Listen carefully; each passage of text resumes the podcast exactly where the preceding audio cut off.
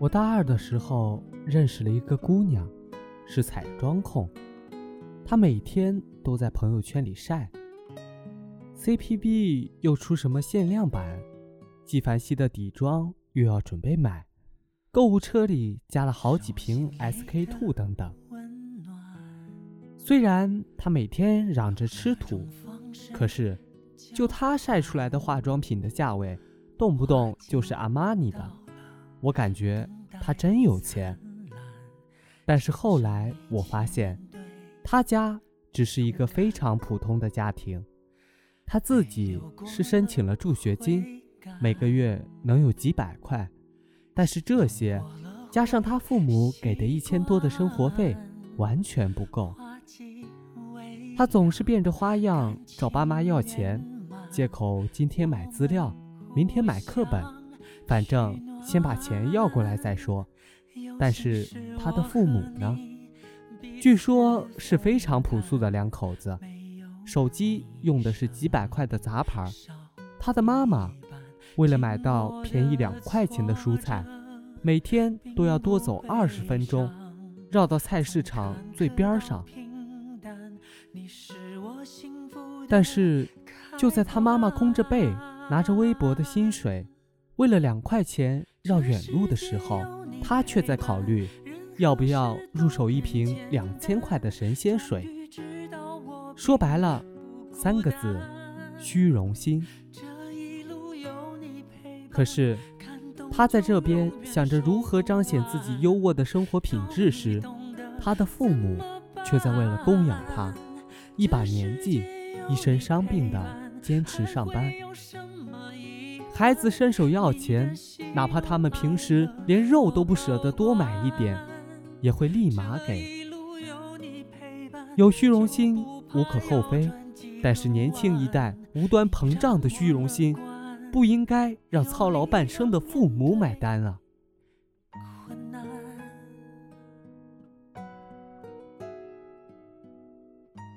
我在读高中的时候，碰到这样一件事。我们班一个男生，那时候我们读高三，吵吵着让他爸给自己买当时新出的 iPhone 4S。他的爸爸，工地建筑工，从来想不到什么手机要四五千块，就语气稍重的数落他：“不好好学习，想这么多干嘛呀？何况我们家真买不起。”然后这个男生就气呀。他就离家出走，不来上课。这位爸爸来我们班找我们帮忙的时候，表情特别憔悴。四十多岁的汉子，眼睛里布满疲劳的血丝。八月酷暑，他身上的汗衫一看就是质量极差的，线头四处钻出来，还算整洁的裤脚下，却是一双毛毛躁躁的布鞋。他和我们班主任见了面之后，我们班的学生也有去他工作的地方的临时住处告诉他线索。那是暴露在日光下拥挤的矮房，仅有一台脏兮兮的旧式风扇，只要站五分钟就大汗淋漓。这位爸爸眼眶湿润，只要儿子肯回来，我一定给他买手机。在场的人心里都稍稍懂了一下。他的儿子，高三的男生，或许会因为拥有一台崭新的 iPhone，被朋友艳羡一阵，夸到身体轻飘飘的那种满足。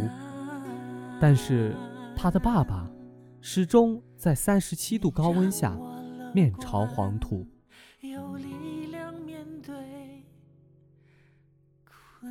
活到了二十岁左右，跟物质面面相对的年纪，尤其是见到了越来越多生活富足的朋友，很多人都会想要一步就赶上去，不想被甩下，不然显得自己多穷酸呀。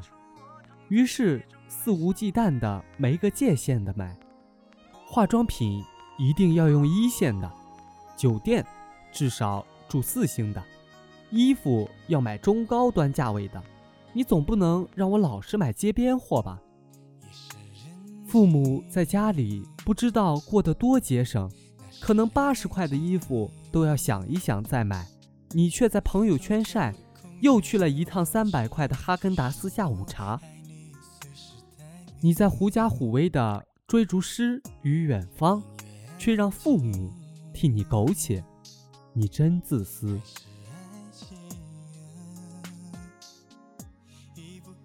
我有一个好朋友。家里非常有钱，他自己交的家境相当的朋友，是连丝巾都要买古驰的那种。但是，就是这样一个每月生活费都好几千的哥们儿，买双三百块的鞋都会仔仔细细斟酌了再买，还会四处托问最便宜的代购。偶尔一次天南地北的聊天，他提到一句话，我一直记到了现在。不管你的父母是月入五千还是五万，给你的生活费多还是少，这些钱真的都是他们的血汗钱，没有一分钱是容易的。你在这里春风得意的挥霍，他们在为了替你兜底，马不停蹄的工作。亲爱的，别再用父母的钱。为了喂饱你膨胀的虚荣心，崩出一副骄傲而富贵的假象了。他们真的为了爱你，付出了很多很多。如果你想要什么，请自己去努力。非常感谢您的收听。如果您喜欢我的节目，可以点一下订阅或者转发。你小小的支持。是对我最大的鼓励。这里是八零九零，我是 NJ 老二。下期节目我们再见。